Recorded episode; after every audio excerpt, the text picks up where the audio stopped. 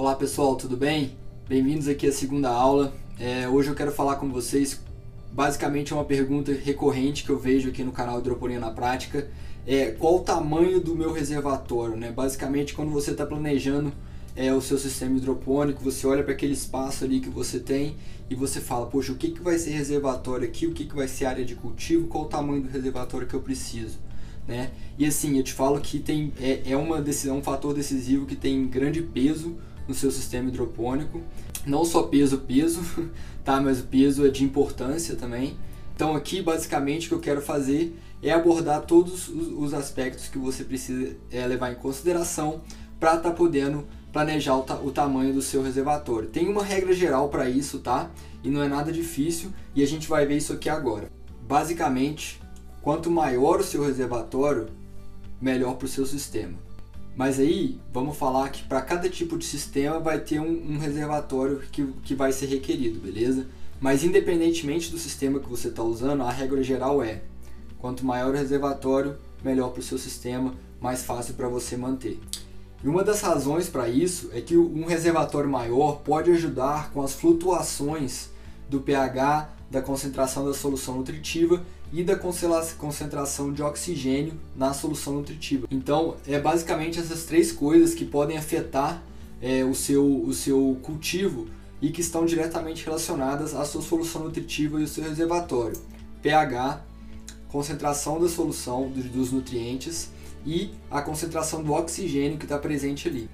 Então, quanto maior o seu reservatório, menor vai ser a flutuação desses parâmetros dentro do seu reservatório, beleza? Basicamente essa é a regra geral.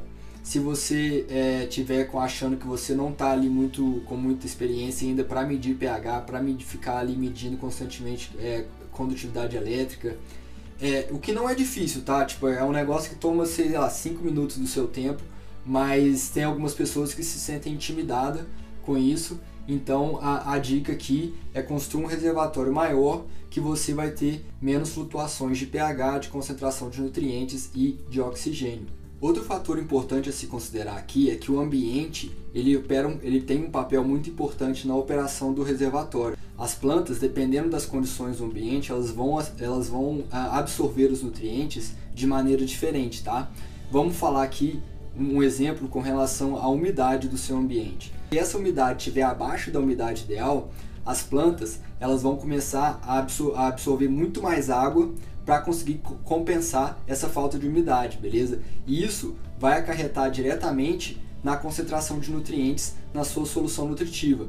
Então, tá aqui um exemplo de que o ambiente, o fator ambiente onde as plantas estão, elas vão isso vai afetar diretamente o funcionamento do seu reservatório. Então tenha certeza de que as plantas estão numa temperatura ideal, estão numa umidade ideal e elas estão felizes, basicamente. Agora, se você estiver procurando apenas um cálculo básico para estar tá calculando o tamanho do reservatório, eu vou te dar uma ajuda aqui. As plantas pequenas, elas vão requerer em torno de 1,9 litros por planta, beleza?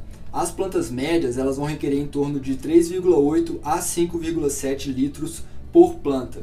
E plantas grandes elas vão requerer em torno de 9,5 litros para mais, beleza? Vai depender de qual planta. Mas então aqui você já tem uns números aí para guiar, guiar um pouco o seu cálculo com relação ao tamanho do reservatório. Uma dica nesse, nesse ponto é que muitos do, dos, dos produtores que usam essa regra, eles geralmente dobram o volume depois, do, depois que eles chegam no resultado final. Vamos falar que você quer é, cultivar cinco plantas pequenas, beleza? E vamos falar que cada um precisa de 2 litros para facilitar minha conta.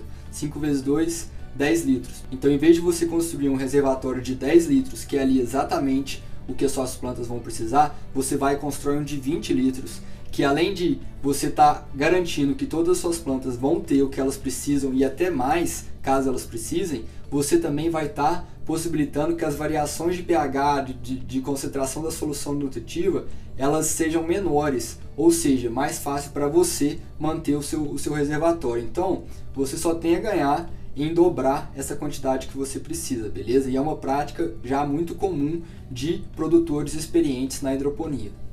Galera, agora uma dica que parece ser boba, mas é muito importante. Todo reservatório precisa de tampa A tampa ela ajuda você a manter os níveis de pH e concentração de nutrientes dentro do reservatório mais ou menos estáveis. E ela faz isso de duas maneiras.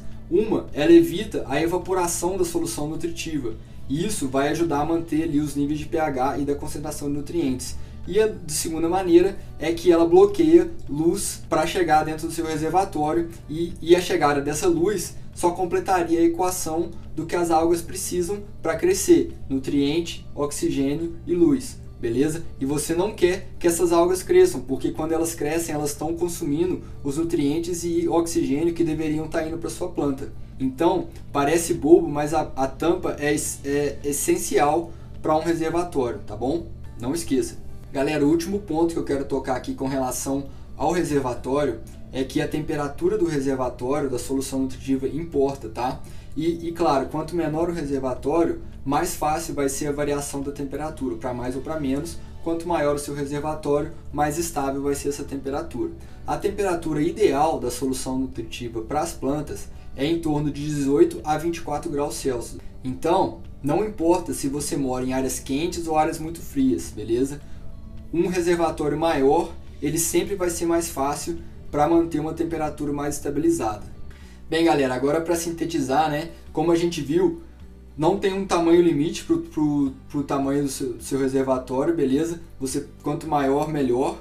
E você só tem que ter cuidado para que você não tenha um reservatório que seja exatamente o que você precisa ou menor, porque isso vai acabar acarretando em problemas que você vai ter que lidar constantemente, tá? Como eu falei, alguns produtores eles optam por depois de olhar quantas plantas eles vão querer cultivar, qual o, a necessidade de cada planta em termos de água, eles vão e dobram esse valor e constroem um reservatório com duas vezes mais a necessidade de cada planta. Esse, esse, esse buffer né, que eles dão no, no reservatório, ele pode ser a principal diferença entre uma colheita de sucesso e saudável e uma colheita fracassada. Tá? Então, nunca é um problema errar para mais no tamanho do reservatório. Tá? E ele pode ser até uma ajuda que vai te permitir não ter que tá ali todo dia olhando os níveis de pH, oxigênio e a concentração de nutrientes. E por fim, não esquece de tampar o seu reservatório. é isso.